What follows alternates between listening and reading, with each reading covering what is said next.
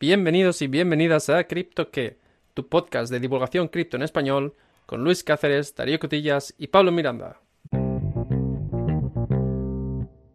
Hola Pablo, ¿qué tal? Muy buenas, ¿cómo estás? Buenas Luis, ¿todo bien? ¿Qué tal tú? Muy bien, muy bien. ¿Has descansado esta semanita que nos hemos tomado de asueto?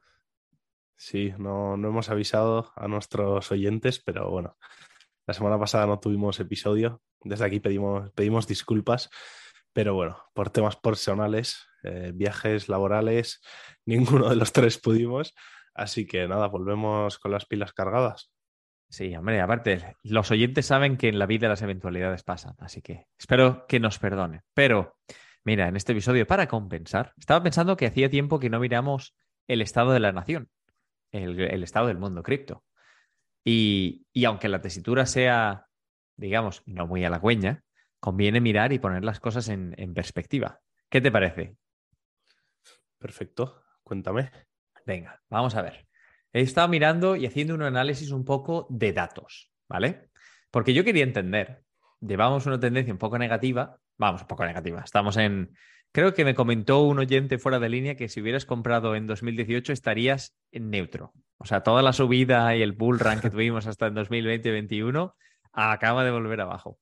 Pero bueno, estamos, estamos en ese punto que suelen decir en el que tocas el máximo del ciclo anterior, ¿no? Que bueno, todos los, los analistas, entre comillas, dicen que de aquí nos vamos a la luna. Bueno, si tuviéramos, si tuviéramos un, un, euro cada vez que los analistas dicen que nos vamos a la luna.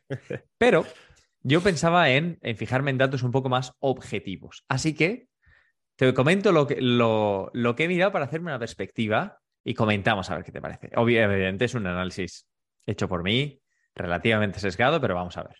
Yo he mirado eh, los, las trademarks que se han hecho en el último mes acerca de Web3, que son en torno a 1195.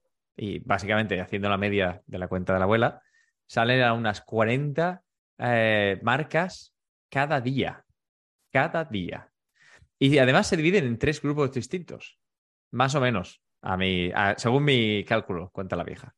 Las hay de NFT, unas 435, de metaverso, 393, y, marcas de cripto, que son 367, que son pues cripto, em, productos cripto, servicios, eh, monedas, tokens. O sea, y luego mirando, este año en total, se han hecho eh, hasta ahora, en mi cálculo, unas 13.500 eh, marcas de Web3. Para que te hagas la idea, en 2021, porque claro, esto no te dice nada de por sí, yo quería comprender cuánto es esto en comparación con los años anteriores. En 2021 había un total de 7.559 al año completo y en 2020 1.311. O sea que para toda la perspectiva, de, ah, el cripto se, se, desinfla, ya no se usa, no es popular, parece ser que sigue habiendo intención, sigue habiendo inversión y sigue habiendo proyectos. Claro, es que hay que ponerlo en perspectiva porque en estos bear market es donde las empresas grandes entran, eh, acumulan y bueno, ya comentamos por ejemplo el otro día el tema de Starbucks, que bueno, eh, iba a sacar sus NFTs en, Polygon y demás, pues es solo un ejemplo de, de empresas que siguen entrando y que se preparan para cuando vengan los, los buenos tiempos, los tiempos de bonanza, ¿no? exacto. Y, no parece que haya muchas empresas pendiendo el tiempo, pero normalmente, sabes que hemos comentado en el episodio bastante acerca de los NFTs, así como un indicador, ¿vale? Te estaba claro que había cierta burbuja en los NFTs, pero hay que ver el, volumen residual, el, el, volumen de operaciones y para qué se van utilizando. Entonces, también he mirado un poquito a ver qué tal va el mercado de, los NFTs. Y echado un vistazo al volumen de operaciones de OpenSea en septiembre, dado que estamos a 6 de octubre, al momento de la grabación. 348 millones de dólares. ¿Y esto cómo se compara al pasado? Pues vale, es, unas, es el más bajo en los últimos 13 o 14 meses. Digamos que vamos, va más o menos como la relación de Julio Lopetegui en Sevilla. Empezó bien, pero este año no tan bien. Pero aún así, y para hacernos una perspectiva, OpenSea todavía ha tenido más ingresos que otras marcas cripto como Metamask, por ejemplo. O, sea que, aunque el volumen sea bajo, todavía sigue, sigue habiendo cierta, cierta atracción. Y luego, eh, otra cosa que, que he estado mirando para entender un poco, aunque esto ya no sea directamente NFTs, es más para entender cómo se siente el, el público cripto ante eventos que suceden en el mundo. No sé si te acuerdas de los tokens estos relativos a asociaciones deportivas. En su día había, había pues los, los monos, el, el, Golden Ape Judge Club y unas cuantas otras iniciativas así que hacía mucho hype. Ahora lo que venía es el Mundial de fútbol. Eh, y entonces yo, yo me planteé, vale, empiezan en, en, un mes, mes y medio, ya empiezan los futbolistas a no meter la pierna, pues se lesionan y se, y se pierden el Mundial. ¿Habrá tokens de estos? De esto de el, el, fan token de España, el fan token de Argentina, el fan token de Brasil. Y luego me pregunté, ¿y si lo hay? ¿Está habiendo alguna correlación entre viene un mundial de fútbol y está comprando la gente esto? Te, te, te, voy a decir, en materia de transparencia, no tengo ni idea de lo que hace el token, ni de lo que da el token, ni, ni, ni la propuesta de valor que tiene. Era simplemente por curiosidad en materia de cómo se mueve el mercado. Pero si tienes que, que hacer una predicción, ¿cómo le ha ido esos tokens desde su creación hasta hoy día? Hombre, lo primero que te quiero preguntar, estamos hablando de tokens oficiales. Eh, son, la, la, propia selección. Son estos fan tokens que se hacen digamos, yo cuando, cuando lo miré en, en socios.com, por ejemplo, tenían un fan token relativo a un equipo de fútbol o una escudería Fórmula 1 y de la manera que funcionaban le daban al usuario una interfaz vía móvil para poder votar en ciertas decisiones, como darte cierto poder de decisión, y podían elegir pues la canción que se pusiera en el estadio para calentar o el nombre de la sala de reuniones o algún, algún parámetro así, digamos, que no tiene mucho impacto en la vida ordinaria, pero que le hace al, al usuario, al poseedor del token, eh, tener cierto poder de influencia en las actividades del club. Me imagino que será algo del estilo, pero tampoco he mirado exactamente qué es lo que hace el token de estas selecciones. Por eso te decía, no quiero traer porque no lo he mirado, era más una cuestión de, punto uno, ¿habrá creado alguien un fan token para esto del Mundial? Y punto dos, si lo han creado, ¿ha tenido tanto movimiento como otras veces otros fan tokens han tenido? En plan, ha comprado la gente los la gente compró los de las escuderías de Fórmula 1, los de los clubes de fútbol. Hubo en su día cuando Messi fichó por el Paris Saint Germain, hubo cierto revuelo y subió el, el PSG Fan Token. Hombre, yo te diría que de cara al Mundial habrán explotado todos, ¿no?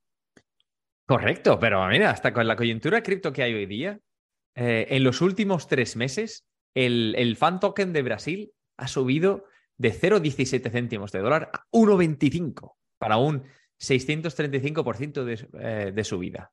El de Argentina, de un dólar a, a 6,22, perdón, 6,22 dólares. 520% de subida. ¿Y el de España? ¿Cómo crees que va? Pues espero que haya subido también. Espero que la gente confíe. Pues si confían tanto como confían en el token, igual eh, España gana el mundial, porque subió de 6 céntimos de dólar a 66 céntimos, lo que en términos porcentuales significa un mil por ciento. Fenómeno.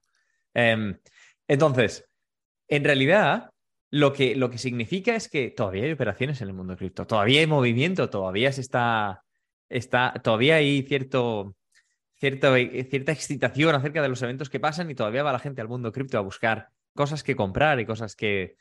Eh, tokens que les unan a los eventos que pasan, aunque sea con la espera del rendimiento, porque me imagino que el token en sí no hará gran cosa, no es que vayas a darle un Claro, gol extra eso- a la selección. Eso te iba a decir, que esto me recuerda a, básicamente a apuestas deportivas, ¿no? Eh, tú estás invirtiendo en un token porque piensas que le va a ir bien en el Mundial a esa selección. Sí. Entonces no sé, no sé qué pensar sobre, sobre estas subidas.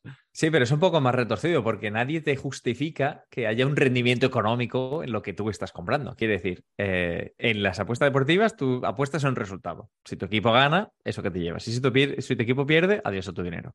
Pero en este token, si tu equipo gana, sigues teniendo el token. Si tu equipo pierde, sigues teniendo el token. O sea, y tampoco me hubiera gustado ver qué hace el token, pero imagino que no te dan entradas, no tienes una mejor señal de tele para verlo en más calidad. O sea que dentro de la curiosidad, lo que yo veo es un influjo de capital dentro de, de movimientos de mercado, de movimientos, de eventos que son relativos al mercado, lo cual indica que aunque no parece que haya mucha actividad en el mundo cripto en, en el primer marco, Ya sabemos que ya pasó de merch y ya quedó atrás y tampoco pasó gran cosa.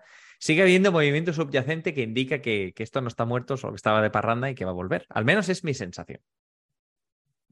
Sí, eh, con el tema de las entradas, sí que te iba a comentar que, realmente yo he visto clubes de, en mi caso creo que era de la liga italiana, que sí que daban entradas a, los holders, entre los holders del token.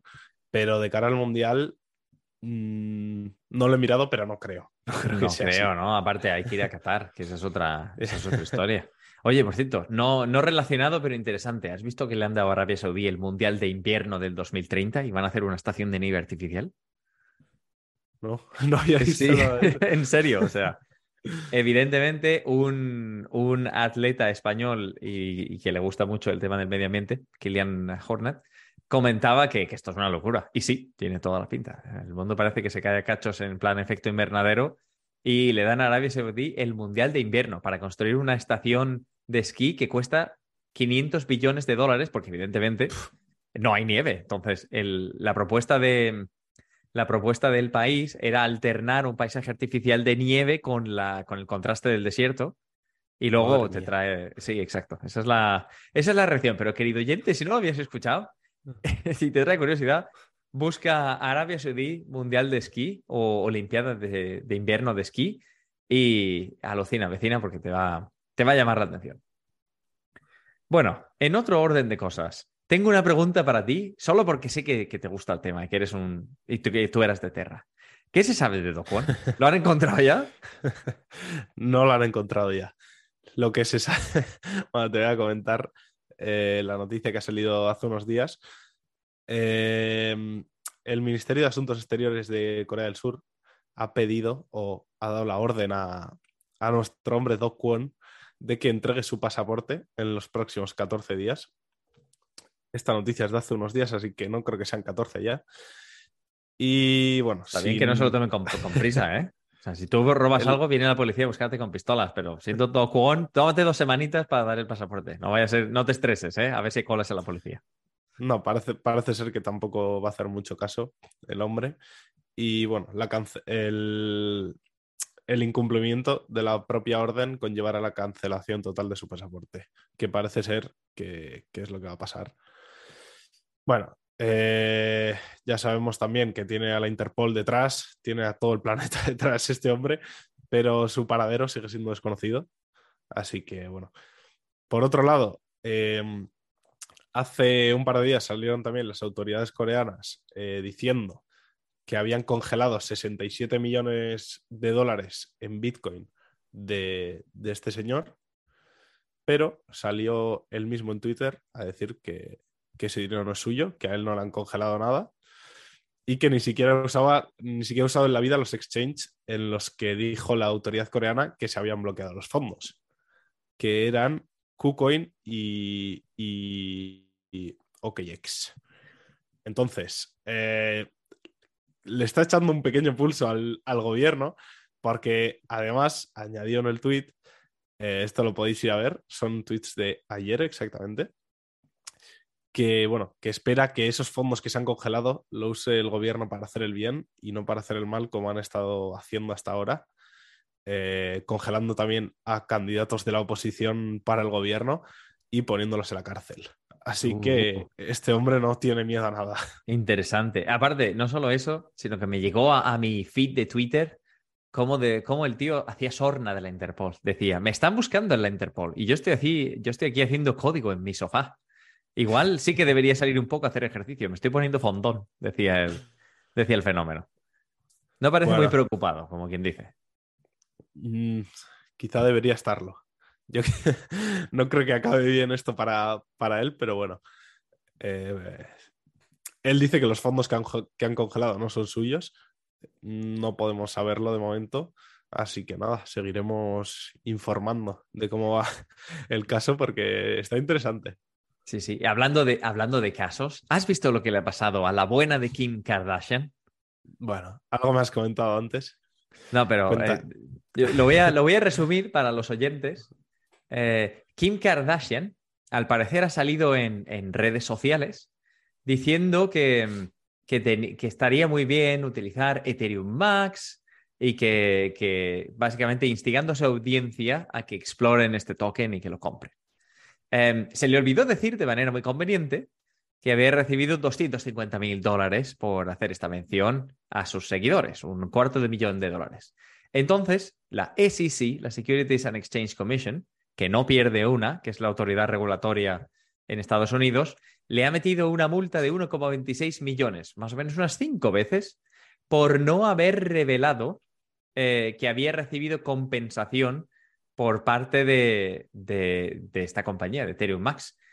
Y claro, el tema no es que lo anunciara, sino que no dijo que había recibido compensación cuando estaba haciendo el post de los EMAX tokens. Así que se ha salido la, la, SEC, SEC muy orgullosa de sí misma diciendo que esto es un recontatorio, que cuando las celebridades o, los famosos o los influencers eh, están haciendo recomendaciones de inversión, no quiere decir que esas recomendaciones sean válidas o adecuadas para todos los inversores. Nosotros estamos intentando proteger a los inversores, les aconsejamos hacer sus propias investigación y que evalúen sus propios riesgos y oportunidades. Pero también las autoridades americanas les exigen informar cuándo se les ha pagado algo para, para hacer anuncios de securities. Entonces, ahí esto, ya. Esto es básicamente poner el, hashtag ad, ¿no? Sumarle el hashtag ad en la publicación y listo, ¿no? ¿O me estoy equivocando? tampoco sabría decirte si, si, es así como se hace o no. No, soy, no tengo yo cara de regulador de la SEC, pero me llama la atención dos cosas. Una, eh, que han tardado, han tardado bastante poco. Se habló mucho tiempo, se habló hace mucho tiempo de Nancy Pelosi y la información que tenía y que se invertía aquí o allá. Y el resultado de la investigación es un poco más eh, difuso y más pausado, pero aquí es inmediato. El lunes anuncias algo, ¡paf! el martes aparecen para darte un tapón. Y luego lo otro es, aquí la SSI lo dice, los inversores tienen derecho a saber cuando la publicidad de un security eh, se hace de forma natural o se hace de forma interesada, recibiendo contraprestación. O sea que si te das cuenta leyendo entre líneas, ahí tienes un token cripto tratado como un security. Eh, esa no estaba bien vista, ¿eh? esa no estaba bien explicada. El querido oyente tiene curiosidad y quiere mirarlo. Esto, todo esto, si tú pones Securities Exchange Commission Kardashian en Google, te sale, puedes leer el caso, puedes ver el, el tweet 1, el tweet 2, puedes ver imágenes, o sea, todo esto es público. Simplemente el que tenga curiosidad, que le eche un vistazo. Si tienes buen dominio de inglés, incluso puedes seguir los múltiples eh, threads que hay en Twitter para verlo. Pero bueno, no todo son malas noticias, ¿eh? O sea, no todo, no todo es eh, gente debajo del sofá haciendo código perseguidos por la Interpol o gente recibiendo multas. También, ya sabes que a mí me gusta jugar a videojuegos, esto no es ningún secreto, aunque quizás no lo hayamos comentado nunca. Así que también miraba, porque en el fondo el ecosistema, yo cuando miraba los NFTs decía, oye, pues esto en el fondo para videojuegos está bien, ¿no? Pero lo estarán utilizando no, habrá tenido adopción. Así que miraba movimientos recientes. Y te voy a comentar, para que podamos entender, ¿qué ves tú en esto? Sí, dado que además tú, me acuerdo que nos comentaste en su día un topic de un metaverso muy interesante, un juego. A ver qué te parecen estos movimientos. En primer lugar, el creador del PUBG, ¿sabes lo que es el PUBG Battlegrounds? El... Sí, el Player Unknowns. Sí, vamos, es un juego muy popular, especialmente en la plataforma Android que he visto, que tipo Counter-Strike, para los que somos un poco más mayores. Yo no lo juego directamente, pero sé cuál es. Em, pues el creador eh, ha anunciado, Artemis, ha anunciado que, que, va a sacar un nuevo juego basado en blockchains que tendrá NFTs y un metaverso. Esto sería poco relevante si no fuera a ser porque PUBG tiene unos 30 millones de, jugadores diarios. Es uno de los juegos más populares, particularmente entre los adolescentes Grupo de edad en el cual, desafortunadamente, hace tiempo que no me incluye. bueno, es que aquí hay que ver la, bueno, las miles de posibilidades que hay en el gaming y, los NFTs o Web3. Eh, por ejemplo, si ir más lejos y yendo a lo más básico, tú a día de hoy compras una skin, una apariencia en un juego y ese dinero ya está, lo has perdido. te, ves bien en el juego, pero ese dinero se va en caso de que implementaras eh, una, la tecnología NFT, tú compras esa apariencia y cuando ya no quieras jugar más al juego, lo vendes y listo. Y tienes tu dinero, incluso puedes sacarle beneficio. Tendría que haber cierta compatibilidad también para utilizar entre juegos, ¿no? Digo yo. No, no imagino que todo, no todas las skins serán directamente aplicables de un juego a otro, pero.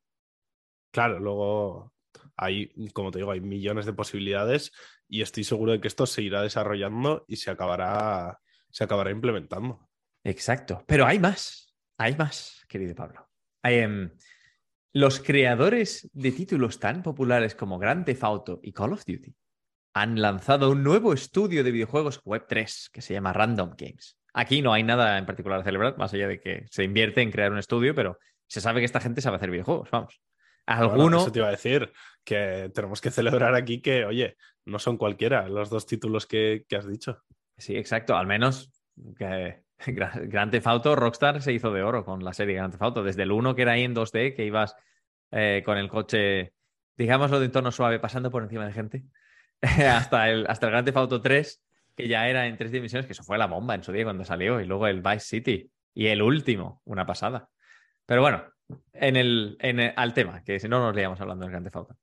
Em, Epic Games, que es uno de los grandes y tiene también su propia Epic Game Store y está ahí una batalla muy interesante con Apple, eh, ha sacado sus dos primeros eh, juegos NFT, Star Atlas y Blancos, en su Epic Game Store. La Epic Game Store tiene 190 millones de, usuarios y aunque yo no la use, porque tampoco, vale, estas cosas sí me quedan un poco ya lejanas, eh, soy consciente de la popularidad que tiene, así que tengo curiosidad de ver qué pasa con estos juegos. Es que yo creo que todavía, bueno, realmente esto es lo que necesita la industria del gaming web 3, por así decirlo, y es que entren los, los peces gordos de verdad, porque creo, y esta es opinión personal, que los juegos que hemos tenido hasta ahora, Play to Earn o los juegos NFT, han sido bastante malos. Entonces, ya de primeras estás dando una mala imagen. Pero esto me hace ser un poco más optimista, ver que entran empresas tan grandes y que, bueno, que están trabajando en ello. Así que veremos, tengo ganas de ver actualizaciones sobre esto. Sí, sí. Y por cierto, ¿sabes cuál es el juego bandera de Epic Games? Solo por curiosidad. Sí, el Fortnite. Ah, claro, lo, comento por, oye, que no toda la audiencia tiene este juventud o quizás tiene la tecnología jugadora, pero el, Fortnite es un juego que ha cambiado la estructura de cómo se jugaba porque de repente sale un juego que era gratis y la gente dice, pero ¿cómo puede ser que haya un juego gratis? Así, aparte del Fortnite, está bien, un, formato distinto, te tiras desde un avión, peleas contra 50 otros tíos a ver quién consigue el territorio y tal, pero era gratis. O sea, ya era, pasamos de un modelo en el cual había que pasar, pagar 50 dólares o 50 euros para jugar algo, de repente te lo bajas y juegas. ¿Y qué pasó en la industria? Se bajaron las barreras de entrada, un montón de usuarios llegaron al juego y a partir de ahí la gente empezó a invertir, se creó un, un ecosistema. Eso es una, es una revolución. Por eso, pasar de este modelo que, asomaba tímidamente en móviles, pero yo creo, opinión personal, que, en, la industria de videojuegos tradicional cambió el paradigma, eh, saber que ahora Epic Games está apostando por juegos NFT, nada te da la garantía de que va a funcionar, pero es, es un indicativo de que algo hay o algo puede haber.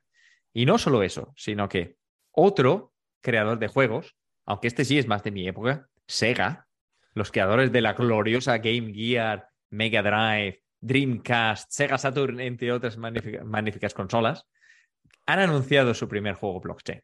O sea que esto ya para mí, la sensación en general es que están empezando a entrar los pesos pesados de la industria del videojuego. Es pronto para saber si alguna de, si encuentran el modelo de, de monetización y si encuentran el product market fit, pero ya, ya son movimientos de gente que tiene peso, que puede dedicar recursos a hacer las cosas bien y que tiene la mentalidad adecuada para hacer algo que funcione.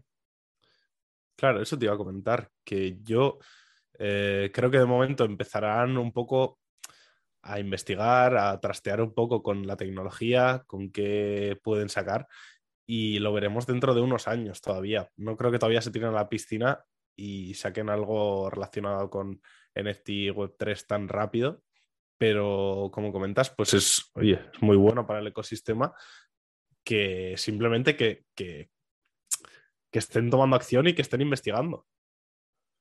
Te voy a dejar con dos, con dos frases para cerrar el tema de, los juegos en Web3. A ver qué te parece. En primer lugar, eh, un tipo que se llama Michael Anderson, que para todos aquellos que no lo sepan, igual que yo, antes de leer esto, es el cofundador de Framework Ventures, que cree que eh, jugar en cripto puede ser una de las mayores formas de empleo del mundo. No estoy muy seguro de que eso sea bueno, pero eh, digamos, la, frase suya, no mía. Este señor piensa que la categoría eh, es que este tipo de, juegos puede llevar los siguientes 100 millones de usuarios a Web3. Y no solo eso, porque a ver, si, si cualquiera o un fundador de, algo lo dice, pues bien, sino que está poniendo su dinero donde, donde está su frase. Y está poniendo la mitad de su fondo cripto, que son 400 millones de dólares, en juegos basados en blockchain. O sea, ahí hasta ahí quería llegar, vamos, que está creando un fondo eh, que invierte en, juegos en blockchain.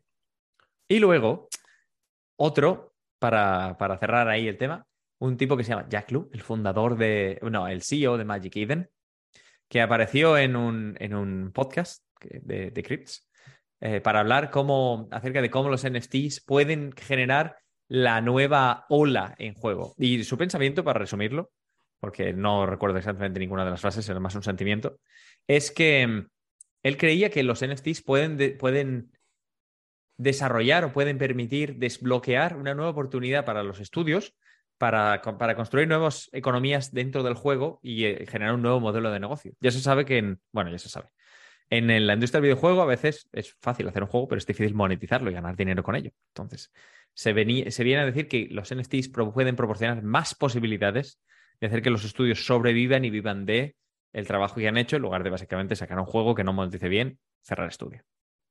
¿Qué te parece? Mm, lo que me parece es que, bueno, siempre se dice eso de que las empresas van años por delante de, nosotros, de, al final del, ciudadano. Y yo creo que llevan meses o incluso años ya con una carrera en lo oculto por ver quién se hace el rey en los próximos años de, toda esta industria. Y bueno, estoy de acuerdo con, este hombre, como has dicho que se llama, con Michael Anderson, ¿no? Eh, y creo que, se viene algo muy interesante y un cambio de paradigma muy fuerte en, toda la industria de los videojuegos. ¿Vas a poner tus 200 millones del fondo también en, eh, en juegos blockchain?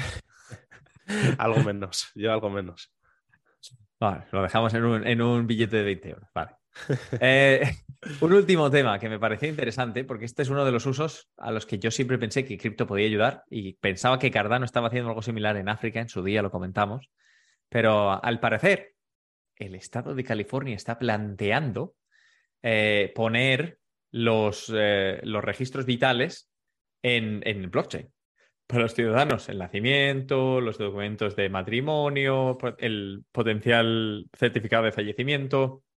Y tú puedes preguntar, ¿por qué? Por lo de siempre, porque es más rápido, es más barato, es más eficiente, en lugar de tener que pedirlo por correo y perderlo y luego tener que volver a pedirlo, está en un sitio inmutable. Digamos que en cuanto a propiedades del, registro, blockchain es un registro bastante avanzado en comparación con lo que hacemos hoy día y, lo, bate bastante. No es que sean los primeros, porque si no recuerdo mal, había casos, lo que comentamos, de Cardano y las instituciones académicas en India, aunque no sé cuán lejos llegó. También hay casos que se comentaban en, India que estaban dando certificados de casta eh, para asegurarse de la autenticidad y poder cobrar beneficios del gobierno. Pero vamos, digamos que es bueno ver que los gobiernos tampoco ven siempre la amenaza de cripto y la amenaza de, las stablecoins tal, sino que también pueden ver la aplicación práctica de la tecnología de cripto. En el fondo, cuando empezamos a hablar de este podcast, estamos excitados, estamos contentos, estamos ilusionados porque la tecnología es buena y ayuda mucho. Eh, luego ya depende de cómo se use, pero parece que, parece que avanza la adopción, aunque no se vea el efecto económico y aunque estemos en valores de, de 2018 en materia de, Bitcoin y Ethereum, pero parece que la cosa va despacito pero seguro hacia adelante.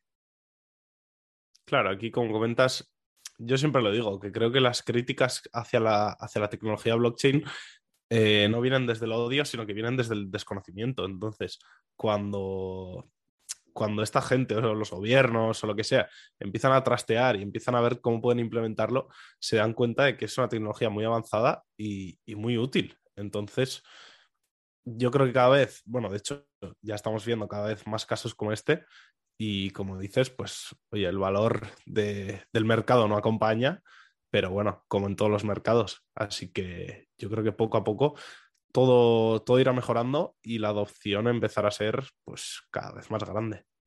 No, no, está mal. O sea, a mí me llamó la atención en la entrevista que le hiciste a Pablo, cuando estabais hablando de, no, no, sí, sí, el Banco de España inmediatamente cuando salió cripto tenían una división ahí para monitorizar. Pero ya parece ser que no solo tienen una división para monitorizar amenazas, sino que también están empezando a utilizar la tecnología para algo constructivo.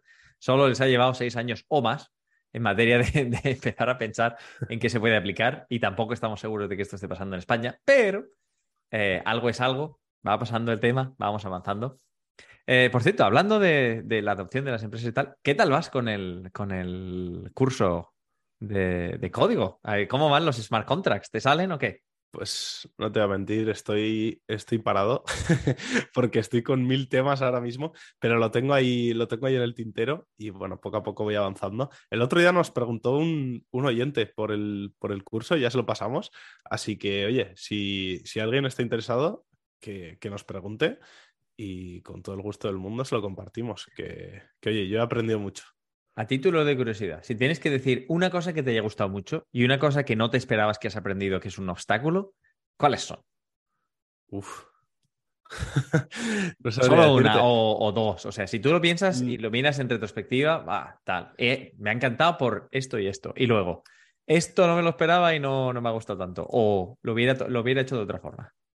Pues me ha gustado mucho eh, el hecho de que además sea mi objetivo, que es entender un poco cómo funciona todo, todo por dentro y me ha llamado la atención que es muy diferente a lo que, a lo que yo me imaginaba antes de empezar.